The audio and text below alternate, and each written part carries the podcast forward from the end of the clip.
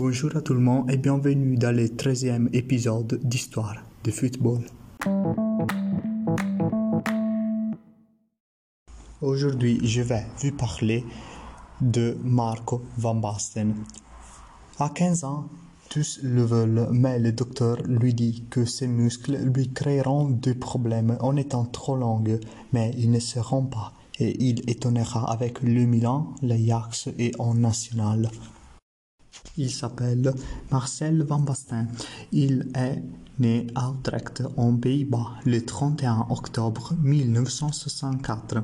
Marco est épousé depuis le 1993 avec Lisbeth Van Capelleven et ils ont trois fils, Rebecca, Angela et Alessandro. Sa carrière est simplement divisée par deux équipes, l'Ajax et le Milan, le premier pour 5 ans et le deuxième pour 7 ans.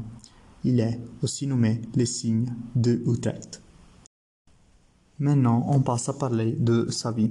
Le premier voyage de Marco a été en Italie quand il avait 6 ans.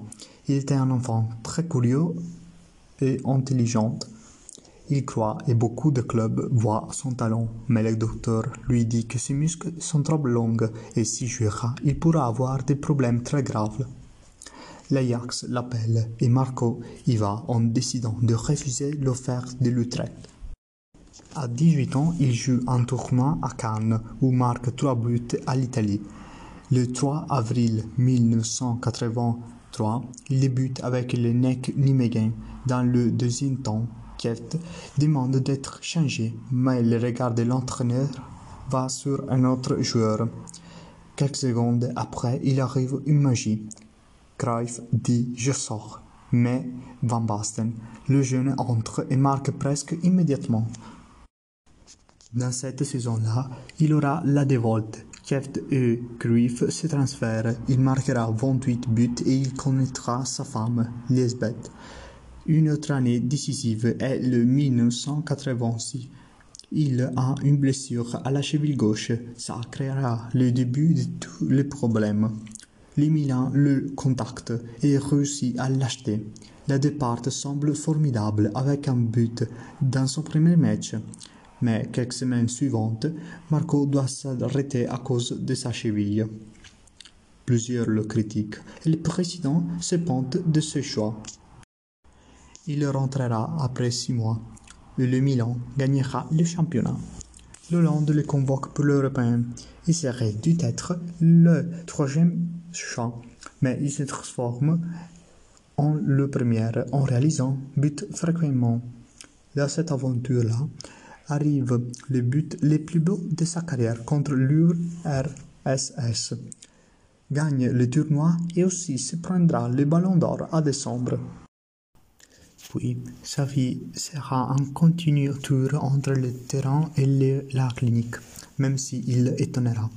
En 1989, le Milan conquiert la Coupe des Champions contre le Barcelone et ensuite il conquérera le Ballon d'Or pour deux fois et plusieurs trophées comme la UEFA Champions League, euh, le championnat, la Coupe intercontinentale et autres prix personnels.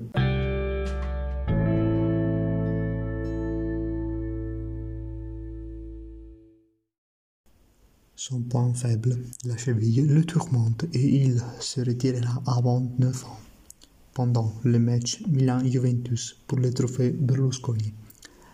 La nouvelle arrivera pendant une conférence le 18 août 1995.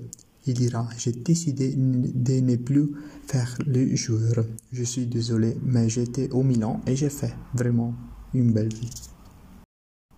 Et maintenant, quelques curiosités sur sa vie. À 8 ans, sa famille va à Vérone pour voir un spectacle. Il gare, regarde l'arène, mais Marco se détache du groupe et il se perd. Il balade pour 3 kilomètres, retrouve la voiture et s'assoit sur le trottoir. Après un peu, de la voiture de la police, ses parents descendent et lui disent Bravo, tu as été un garçon très prudent et courageux. Une autre curiosité, c'est que, après la finale à gagner contre le Barcelone, les journalistes l'attendent et à la première question, il répond Avez-vous un peigne? Mais personne l'avait, et il ironiquement dira Mais vous êtes venu à une finale sans un peigne? C'est très bizarre.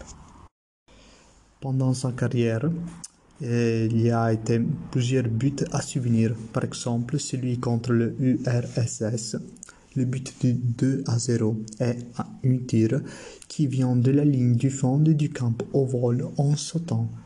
Un goal extraordinaire. Ajax d'embauche. Ici, il y a euh, un autre but à souvenir de Marco. Passage haute de droite. Marco se coordonne et marque un but presque impossible à l'envers. 3 à 1 terminera la partie.